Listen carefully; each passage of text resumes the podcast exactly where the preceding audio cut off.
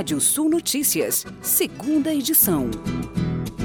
Cinco blocos localizados na Bacia de Santos, totalizando uma área de mais de 3.400 quilômetros quadrados, foram arrematados hoje pela 17ª rodada de licitações de blocos para exploração e produção de petróleo e gás natural da Agência Nacional de Petróleo, Gás Natural e Biocombustíveis. O total de bônus arrecadado no leilão foi de 37,14 milhões de reais. E a previsão de investimento mínimo na fase de exploração fica acima dos 136 milhões de reais. Nove empresas se inscreveram para o certame, mas apenas duas fizeram ofertas: a Shell e a Ecopetrol Óleo e Gás. Câmara dos Deputados aprova a adesão do Brasil à Convenção sobre Crime Cibernético. A medida tipifica os crimes dessa natureza e inclui mecanismos para facilitar a cooperação entre os signatários. A matéria será enviada agora para o Selado para análise. Quase quatro anos e uma pandemia depois de a reforma trabalhista do governo Michel Temer entrar em vigor, o boom de empregos comprometidos não se concretizou. Na época, o governo chegou a falar em 2 milhões de vagas em dois anos e 6 milhões em 10 anos. Dados do IBGE mostram que o desemprego hoje está maior. No trimestre terminado em julho deste ano, a taxa de desocupação ficou em 13,7%. Esse número é quase dois pontos percentuais a mais que os 11,8% registrados no último trimestre de 2017. No período, o total de desempregados subiu de 12,3 para 14,1 milhões de pessoas. Feijão deve imitar trigo e rejeitar transgênicos. De acordo com o Marcelo Luders, presidente da EBRAF, a cadeia produtiva do trigo deu um exemplo para o setor no que diz respeito à tecnologia OGM, organismo geneticamente modificado. O dirigente do Instituto Brasileiro de Feijão e Pulses vem defendendo a negação da biotecnologia desenvolvida pela Embrapa. Segundo ele, há uma discussão em paralelo ao setor que pode lançar luz sobre a possível reação dos consumidores de feijão com respeito ao organismo geneticamente modificado. Trata-se da cadeia produtiva do trigo, que tem debatido se vão utilizar ou não o trigo geneticamente modificado.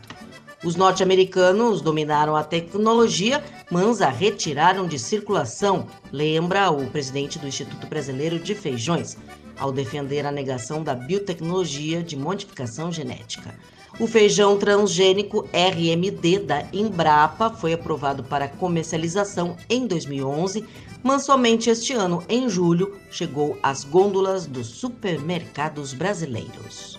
E o governo federal promulgou a lei que suspende até 31 de dezembro deste ano a comprovação de vida para beneficiários do INSS. O trecho, agora em vigor, foi publicado ontem em edição extra do Diário Oficial da União.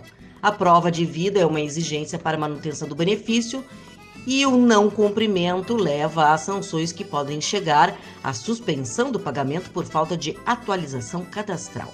Em 2020, a exigência de prova de vida foi suspensa em razão da pandemia, mas retomada em junho deste ano. A medida afeta a vida de mais de 7,3 milhões de aposentados e pensionistas do INSS, que agora não terão seus benefícios suspensos caso não façam procedimento.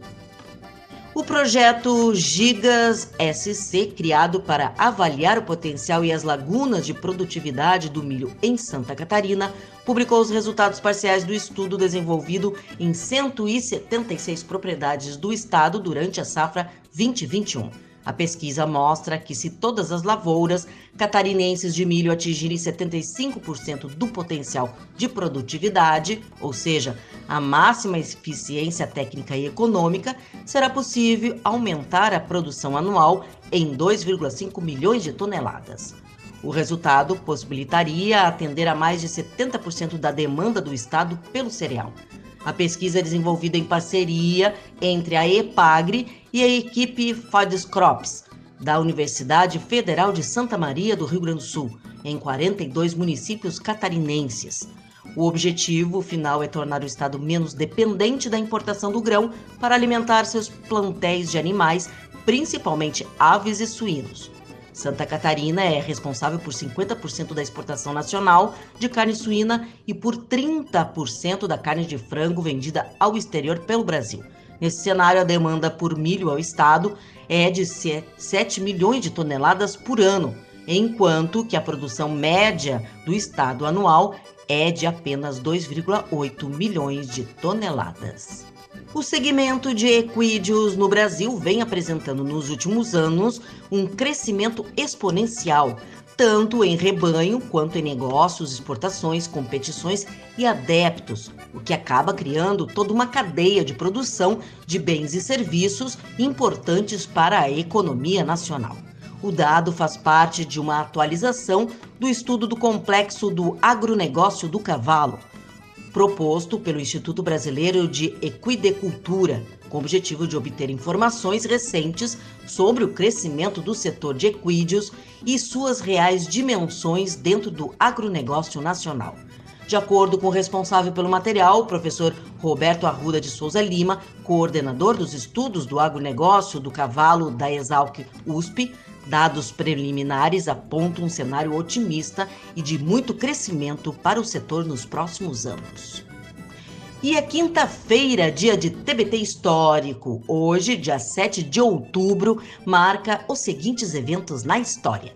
1919, fundação da KLM, transportadora de bandeira dos Países Baixos, é a companhia aérea mais antiga do mundo, ainda operando com um nome original.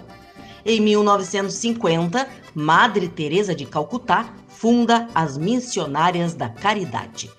Em 1959, a sonda soviética Luna 3 transmite as primeiras fotografias do lado oculto da Lua. Em 1990, a Nigéria é admitida como Estado-membro da ONU.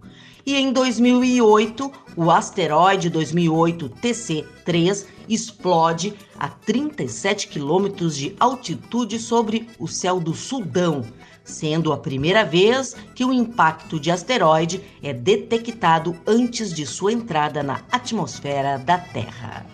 E vamos aos destaques do portal radiosul.net.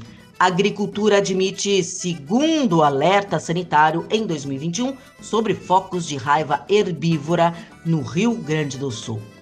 Recalada, Passo Cumprido, Padroeira e Tradição levam grandes campeonatos em Pelotas, no Rio Grande do Sul. Você pode ler essas e mais notícias no portal radiosul.net. Pode ouvir o seu boletim no seu agregador favorito de podcast. Eu, Kátia Desessar, volto amanhã às oito e meia da manhã no Rádio Sul Notícias, primeira edição.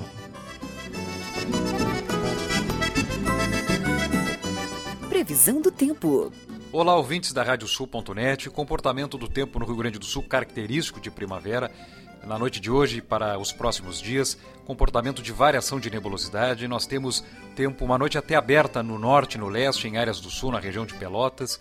Nas demais áreas ali da fronteira com o Uruguai, indo para a fronteira oeste, faixa oeste, até uma noite com mais nebulosidade. 10 graus na maioria das áreas do interior, 15 graus eh, de média na noite de hoje na região metropolitana, algumas áreas aqui eh, dos vales e também eh, no oeste do estado.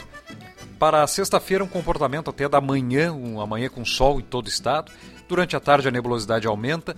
Rajadas de vento bem característicos de primavera do quadrante sudeste, já na noite de hoje também ao longo de toda a sexta-feira, vão marcando é, as próximas horas e os próximos dias aqui no estado, garantindo até um tempo um pouco mais firme. É uma pequena instabilidade, não é descartada, uma chuva muito amena, muito fraca em algumas áreas localizadas até do sul, fronteira com o Uruguai e também é, do leste e do norte do estado. É, nós temos é, aí, portanto, a tendência para um sábado é, já de abertura, a variação de nebulosidade ao longo da sexta, o sábado até com maiores aberturas ao longo do dia. Para Santa Catarina, nós temos eh, nas próximas horas, aí também na sexta-feira, nebulosidade em grande parte do estado, até pequenas aberturas na região de Florianópolis e possibilidade de chuva em áreas do norte catarinense. No Paraná, uma sexta-feira em que o sol predomina em grande parte do estado, uma nebulosidade até atuando mais na faixa litorânea.